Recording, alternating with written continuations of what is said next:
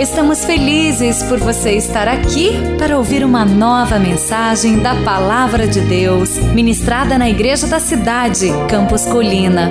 Abra o seu coração e receba com fé esta mensagem que vai edificar a sua vida.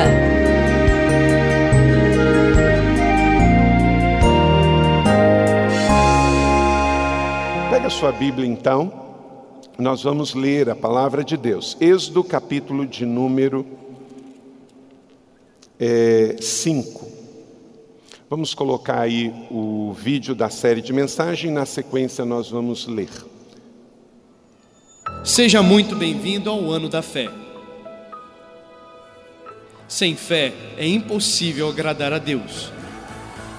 E por sermos discípulos de Cristo que desejamos agradar a Deus e fazer Sua vontade na terra, vamos juntos recebermos a primeira série de mensagens bíblicas do ano, O Poder Transformador da Fé.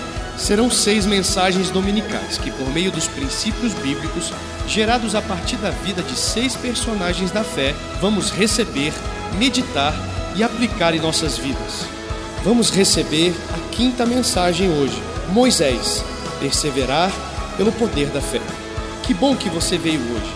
Volte na próxima semana com um parente ou um amigo. Vamos juntos viver nosso melhor ano cheios de fé em Deus. Então, mais uma vez, seja muito bem-vindo. Êxodo capítulo de número 5, a partir do versículo de número 22 e 23, e depois vamos iniciar a leitura do capítulo de número 6. Você que não tem uma Bíblia, me acompanhe na leitura. Você que tem, abra e leia comigo. Você que está nos acompanhando no vídeo, na internet, aí em cima na galeria, aqui embaixo. Vamos então ler. Deus anuncia libertação.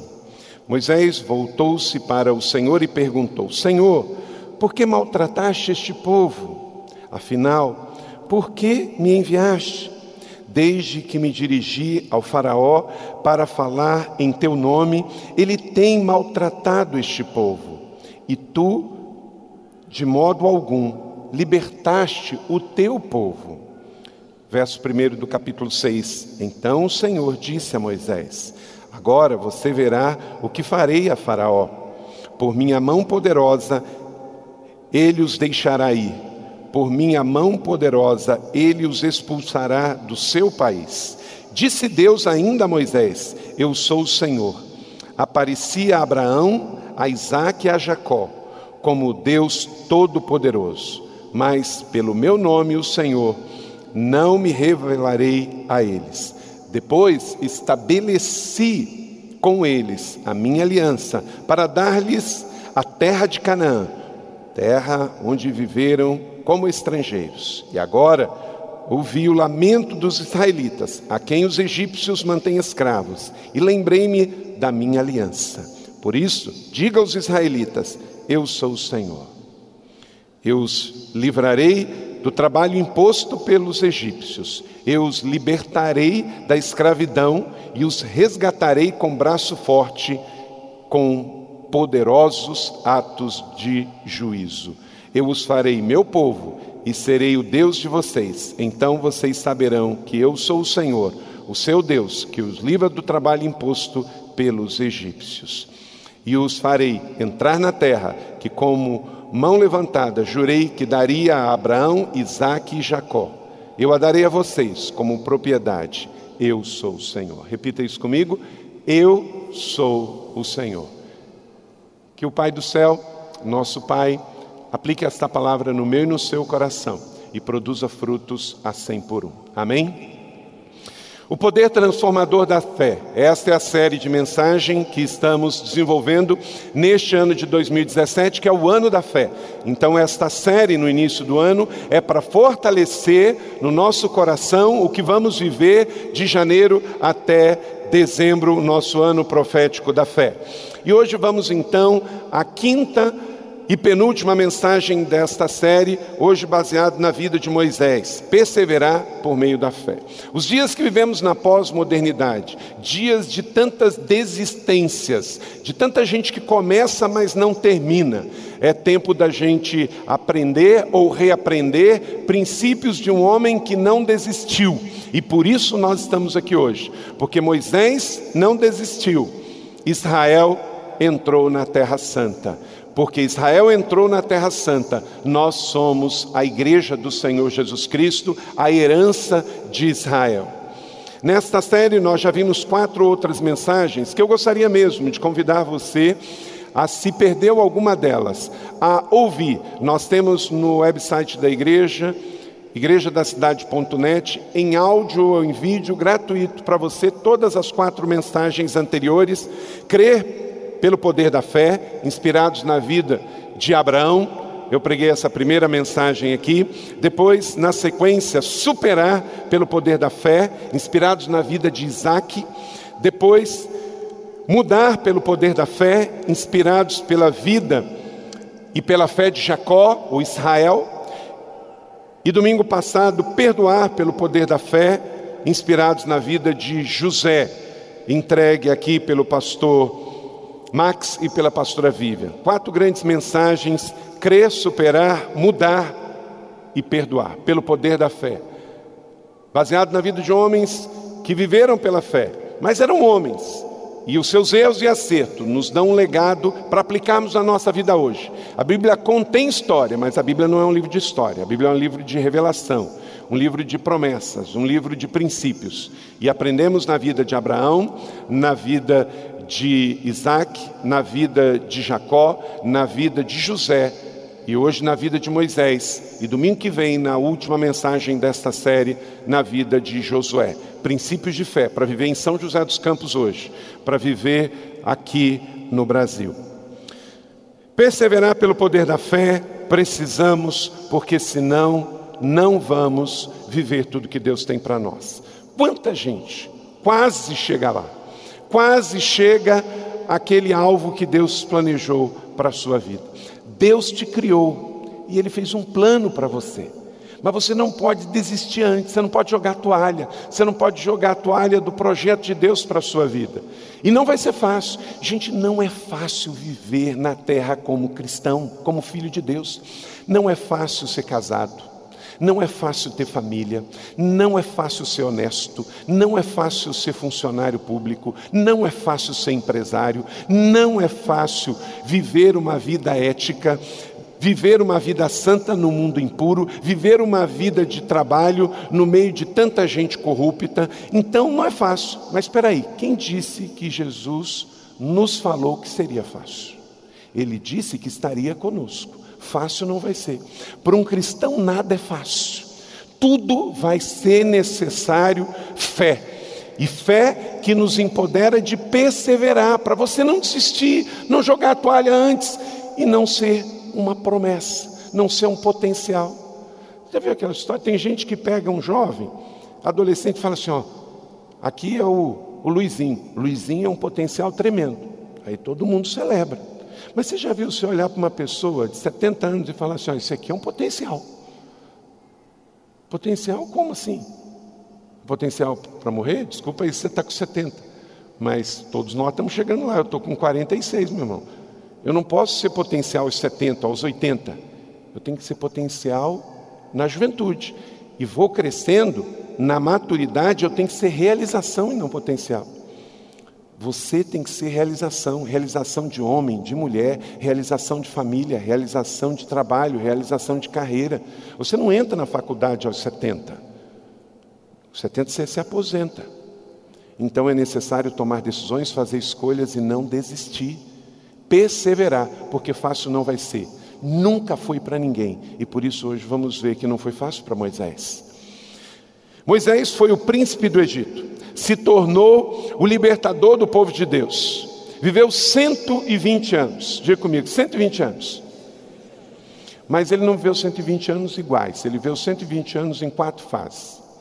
40 anos ele viveu como príncipe do Egito. Até aí, costumo dizer que Moisés estava numa escola, na preparação da realeza.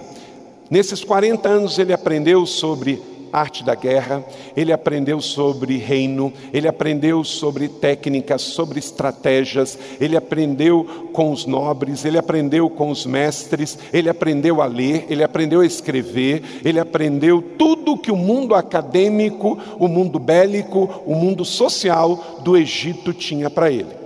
Porém, a obra que Deus tinha na vida de Moisés não podia estar limitada ao conhecimento humano e ao preparo acadêmico.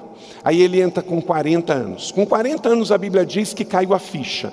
Aí, como diz em Hebreus, ele percebeu que ele não era filho da filha de Faraó, portanto, ele não era egípcio, ele era hebreu. Aí ele entra nos próximos 40 anos. Os 40 anos de ser o mais bem preparado pastor de ovelhas de Israel. Nunca teve um pastor de ovelhas tão bem preparado. Ele estava lá com os as ovelhas, as cabras do seu sogro Jetro e estava no meio de beduínos, de gente que não sabia nem ler e escrever, e estava lá ele, doutor, mas pastoreando ovelha, porque pessoas acadêmicas também têm que aprender a lidar com gente. Tem gente cabeção, cheio de teoria, mas não sabe nada sobre relacionamento humano, não sabe nada sobre problemas, não sabe nada sobre pegar no pesado. E aí Deus então, depois dele ter aprendido de uma forma, 40 anos, Deus leva ele para trabalhar com pessoas, para enfrentar desilusões, desapontamentos, lidar com injustiças. E aí, depois, entre os 40 últimos, que aí sim, ele é líder. E para ser líder, ele teve que aprender a ser príncipe e ele teve que aprender a ser homem, ser humano, ser pessoa, ser gente.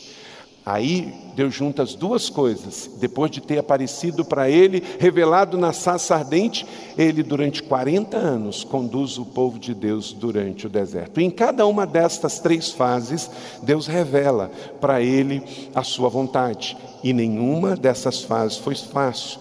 O nascimento de Moisés, então, é daquelas intervenções de Deus na história humana. Deus é o Deus que intervém. Ele intervém na história do homem, ele intervém na sua história. Deus é soberano, ele reina e ele governa, e ele periodicamente, embora que ele permite o rumo da história, por vezes Deus intervém do céu na terra, e a história do nascimento de Moisés foi uma destas intervenções. Porque o povo no Egito estava. Como é que o povo foi para o Egito? Você sabe? Eles foram através de quem? De José. De José. E o povo do Egito teve um tempo muito bom, mesmo sendo povo de Israel no Egito, porque eles receberam uma herança de um homem íntegro e santo que Deus usou, que foi o patriarca José. E a herança de um povo tem prazo de validade, acaba. E o povo tem que renovar para que renove. Mas como esse povo se desviou e não renovou, o que acontece? A herança de José no Egito foi, foi diminuindo.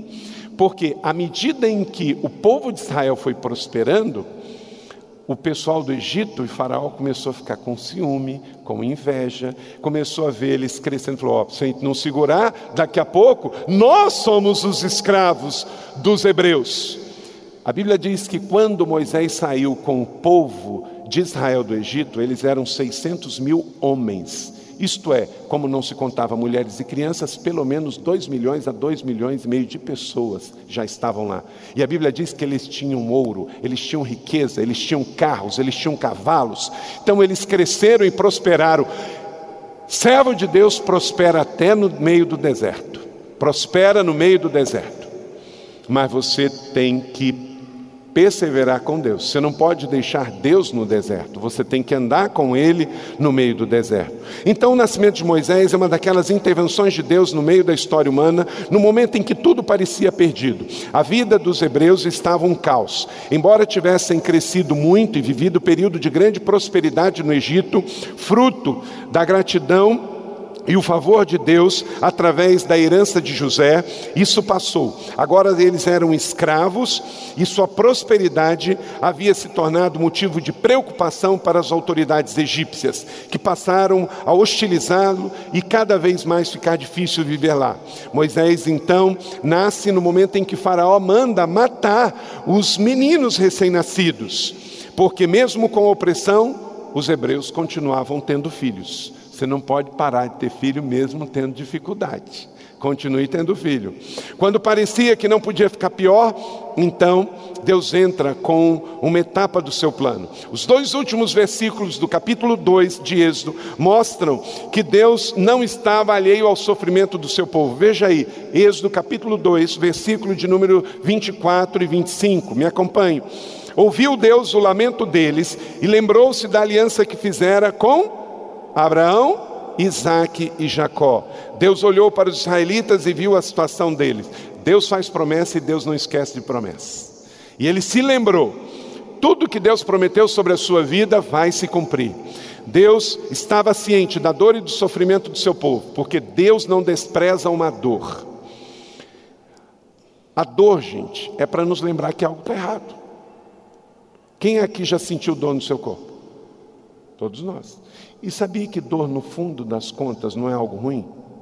Deus é bom e nos dá a dor, porque a dor é um sinal claro de que algo está errado no nosso corpo. Ouvimos isso aqui no Summit essa semana, e é verdade. A febre é um sintoma de que algo está errado no organismo. Então você procura saber o que, que essa febre está revelando. Essa dor, o que, que é essa dor? Então Deus não despreza uma dor. Se você está sofrendo, procure perguntar a Deus o que que Ele está falando por detrás de tudo isso. O que que Ele quer revelar com você? Deus não é contra você, Deus não é contra mim. Se eu sofro um processo de dor, Deus está querendo que eu cresça, Deus está querendo me levar a um outro nível, Deus está querendo que eu aprenda algo com Ele.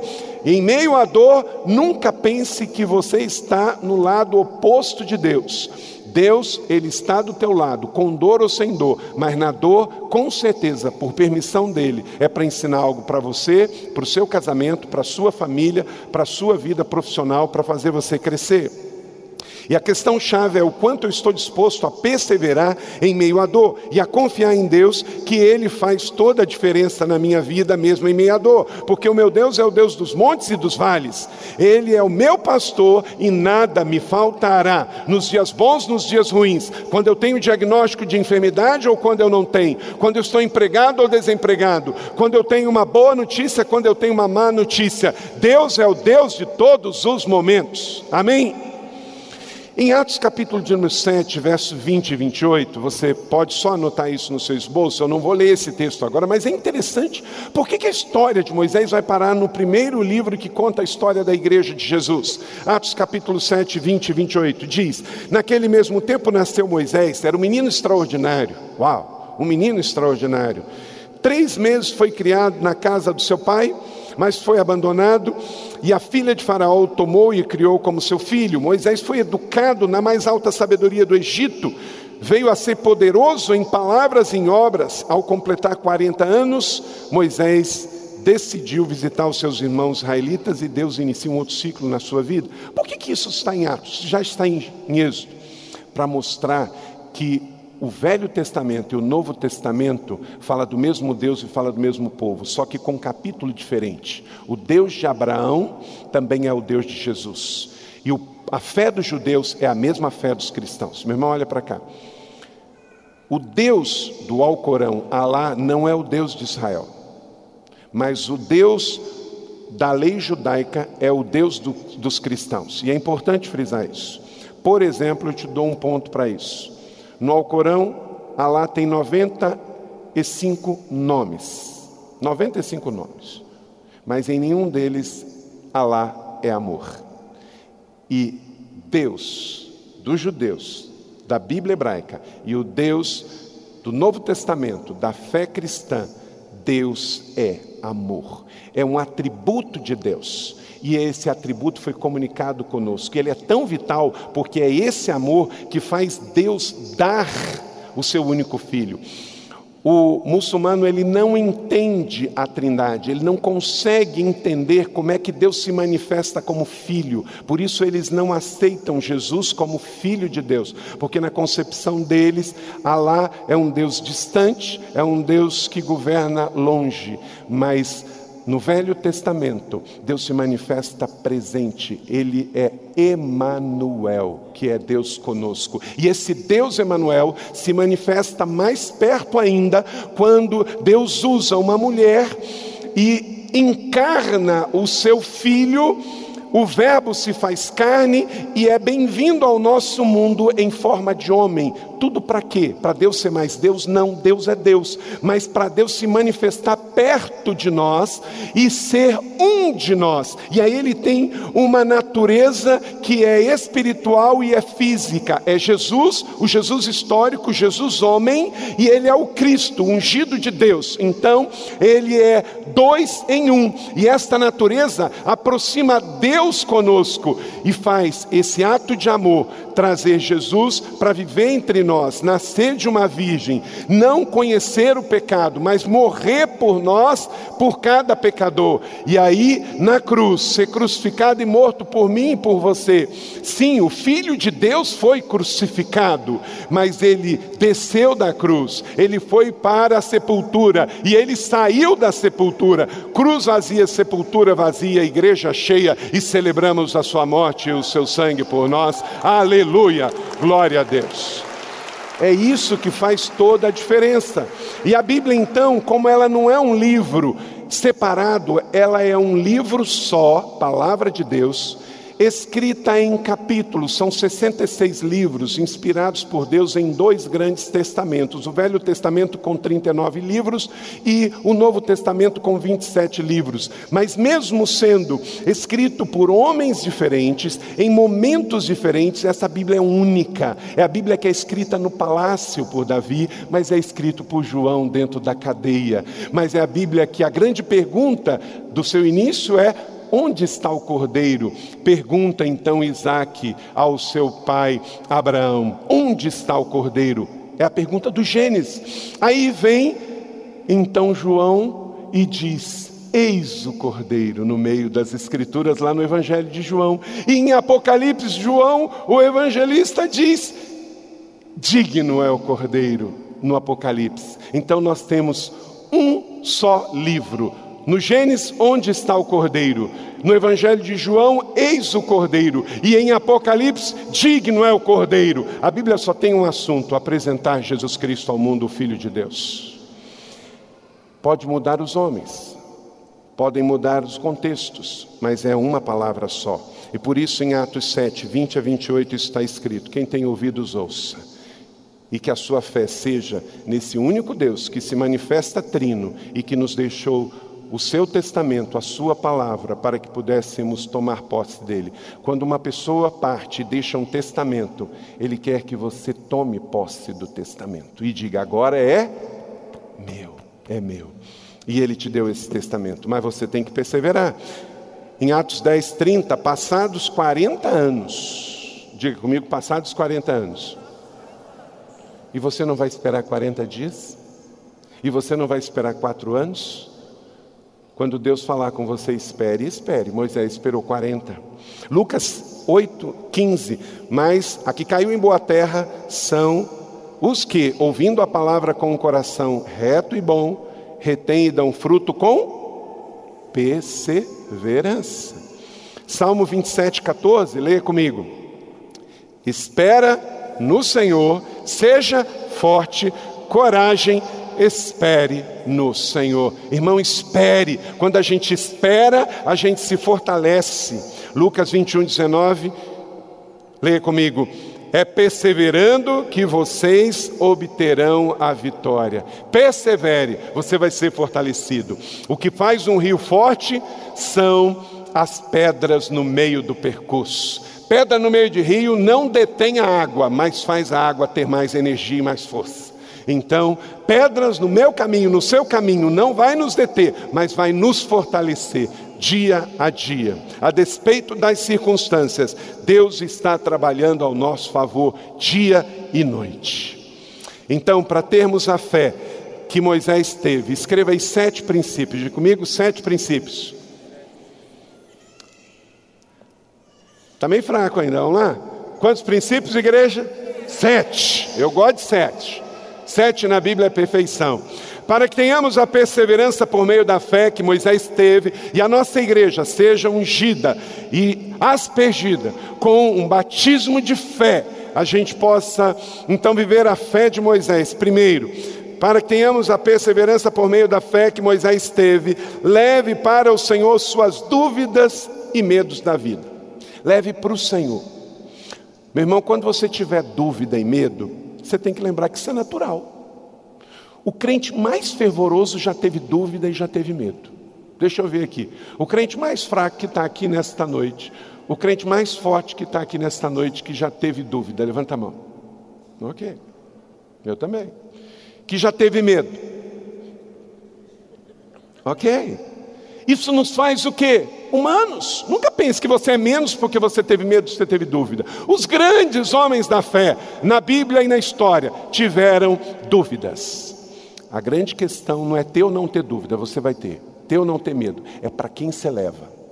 Quando você leva uma dúvida para a pessoa errada, você não resolve a dúvida, você aumenta a dúvida. Quando você leva o seu medo para a pessoa errada, você não resolve, você aumenta. Mas olha o que, que fez Moisés, o paradigma para nós nesta noite. Moisés, Moisés voltou-se para o Senhor. Meu irmão, volte-se para o Senhor com as suas dúvidas. Procure o Senhor. Queridos que se batizaram hoje, quando vocês tiverem dúvidas, e vocês vão ter muitas dúvidas. Eu nasci de novo em 1980 e eu tive muitas dúvidas no início da minha fé. Todo mundo aqui, vocês vão ter, mas não leve para a pessoa errada, leve para a pessoa certa. Volte-se para o Senhor: Senhor, por que está acontecendo isso? Senhor, por que, que eu estou passando por esse processo de luto? Por quê? Por quê? Deus tem respostas. Todo cristão sincero tem dúvidas na fé. Mas a grande questão é se você levar para a pessoa errada, a sua dúvida vai ser potencializada. Conforme o lugar para onde você levar, você vai ampliar as dúvidas. Tem gente que vive de fé em fé, procurando dúvidas para a fé.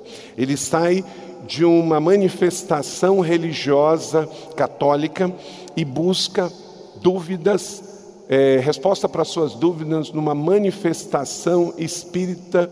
Aí ele sai dali e leva as suas dúvidas para uma manifestação espírita do candomblé e aí e começa a ter o que mais?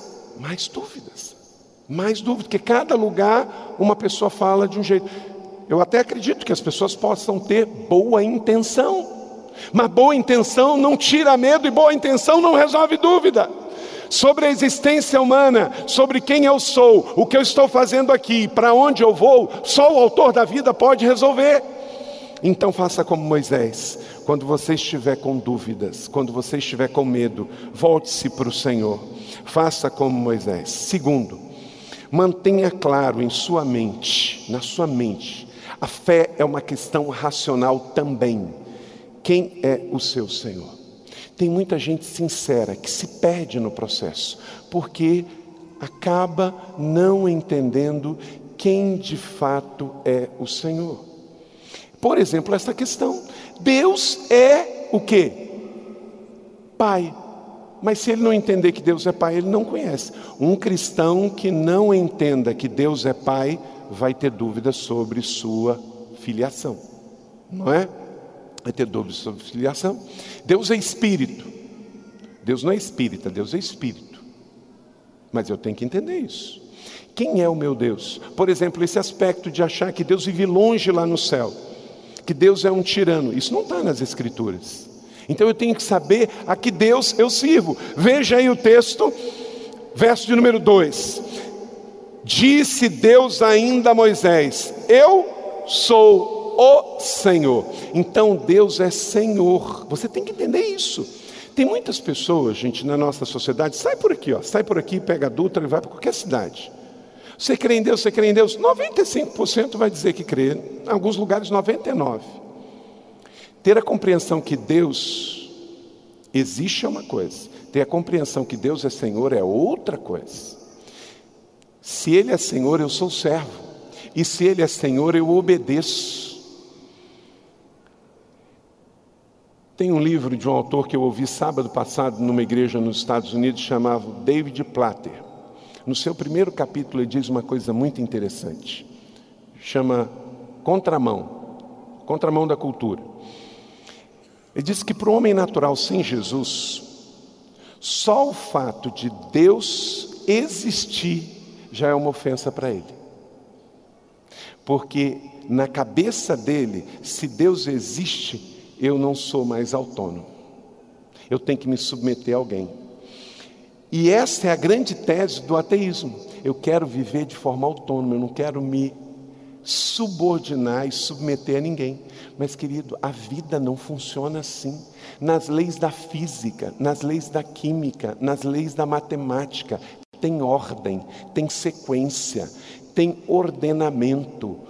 Tudo funciona com ordenamento, tudo funciona com processos que têm que ser respeitados. Por exemplo, se eu andar aqui e não observar que eu estou numa plataforma, o que, que vai acontecer? eu vou cair, porque tem uma coisa chamada lei da gravidade. Se eu gosto dela, se eu não gosto, se eu acredito ou não acredito, não interessa, eu vou levar um tombaço, porque eu tenho cento e. Bom, eu cheguei de férias, tá, pá, pá, pá. eu tenho 103 quilos. E o que acontece com um corpo de 103 quilos? Ele não flutua, ele cai.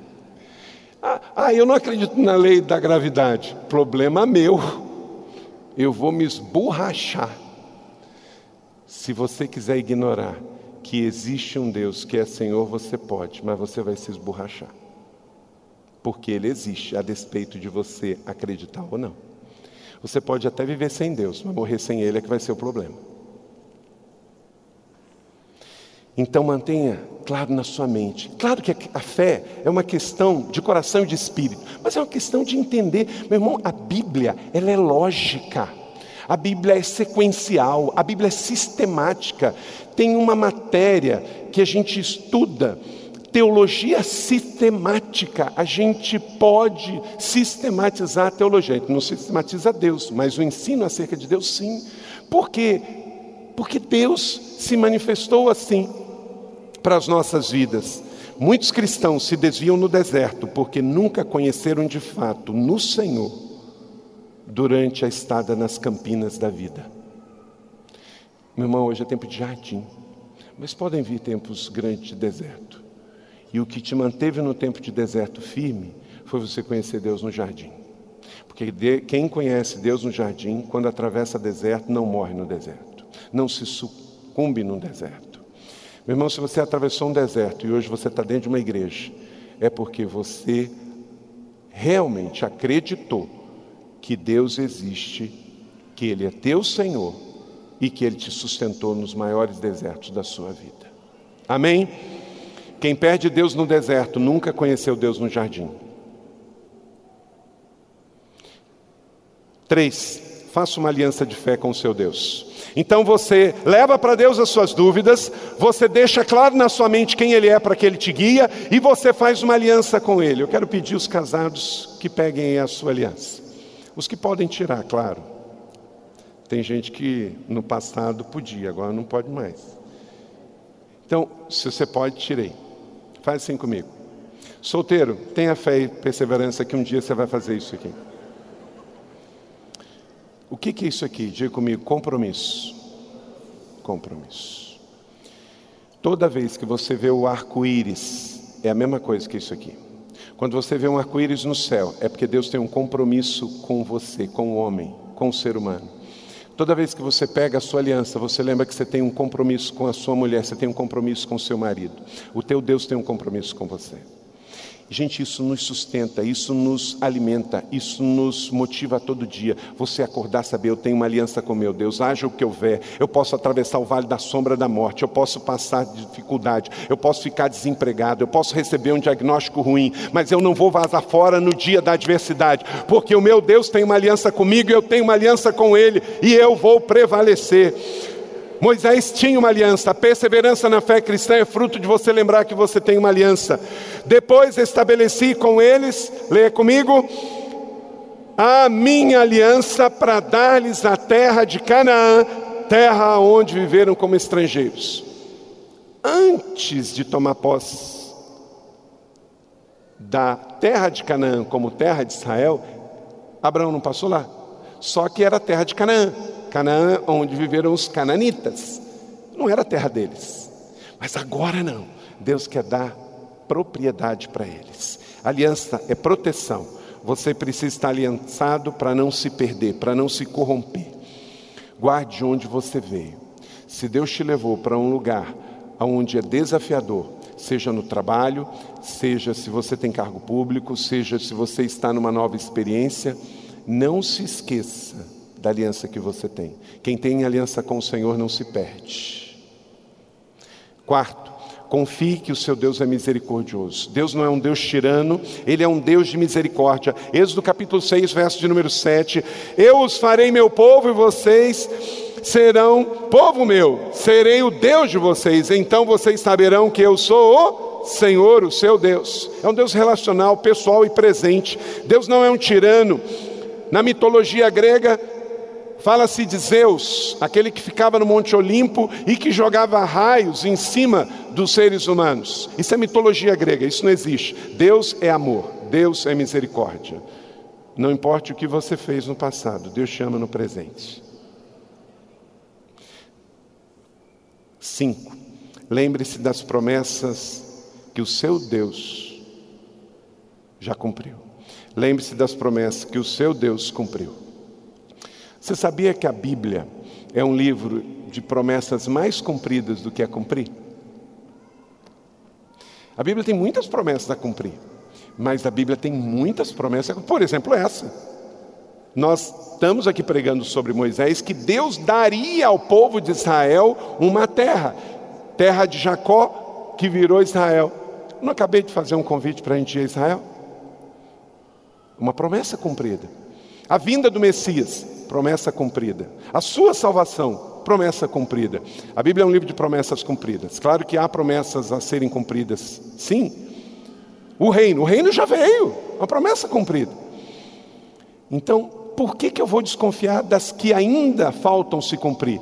Deus é fiel, Ele tem uma aliança, então, se não cumpriu, é porque não está dentro do kairós dele, dentro do plano dele, e nas particulares para a minha vida, diga comigo, tudo que ainda não aconteceu, na minha vida que Deus prometeu é porque eu não estou pronto, ou porque Deus quer o melhor. Se você mantiver isso no seu coração, você não vai andar de tanque vazio e você não vai se desviar nos tempos de deserto. Ou não aconteceu porque eu não estou pronto, ou não aconteceu porque Deus tem algo ainda melhor para a minha vida. A minha escolha não foi a melhor. Deus, aí eu escolho, vou casar com alguém, e eu estou tão feliz, e é aquela pessoa, pastor, mas ela é tão linda, pastor, mas ele é tão lindo, ele é tão. Aí de repente não dá. Aí você volta todo triste. Deus tem o melhor. Não fique de mal com Deus se um plano seu não aconteceu. Deus tem o melhor. Ele tem algo maior ainda. Por quê? Lá em Efésios capítulo 3, verso 20 e 21, está escrito isso. Verso 8, veja aí: E os farei entrar na terra que com mão levantada eu jurei que daria a Abraão, a Isaac e a Jacó, patriarcas que já estudamos aqui nesta série. Eu darei a vocês como propriedade, porque eu sou o Senhor. E Paulo ratifica isso em 2 Coríntios 1, 20. Leia comigo. Pois quantas forem as promessas feitas por Deus, tem tantas em Cristo, sim, por isso, por meio dele tem o que? O Amém, e é pronunciado por todos nós para a glória de Deus. Então Deus não fica torcendo contra, quem torce contra são os seus inimigos. Deus torce e trabalha ao seu favor. Tem nele o sim, tem nele o amém, porque ele celebra. Deus quer trazer aplausos dos céus para os seus acertos na terra. Sexto, Obedeça incondicionalmente às orientações de Deus. Êxodo 6,11 vai dizer a Faraó, o rei do Egito: que deixe os israelitas saírem. Meia obediência, meia desobediência. Meia verdade, meia mentira é. Então Deus tem zelo pela sua palavra. Tudo que Deus te mandar fazer, faça. Se Ele mandar ligar para alguém, ligue. Se Ele mandar doar algo para alguém, doe. Se Ele mandar você ir, vá. Se Ele mandar você ficar, você fica. Agora, tem coisas que Deus não precisa mandar, irmão. Tem gente que está orando para Deus trazer é, a direção se você deve ou não perdoar aquela pessoa. Aí não, né?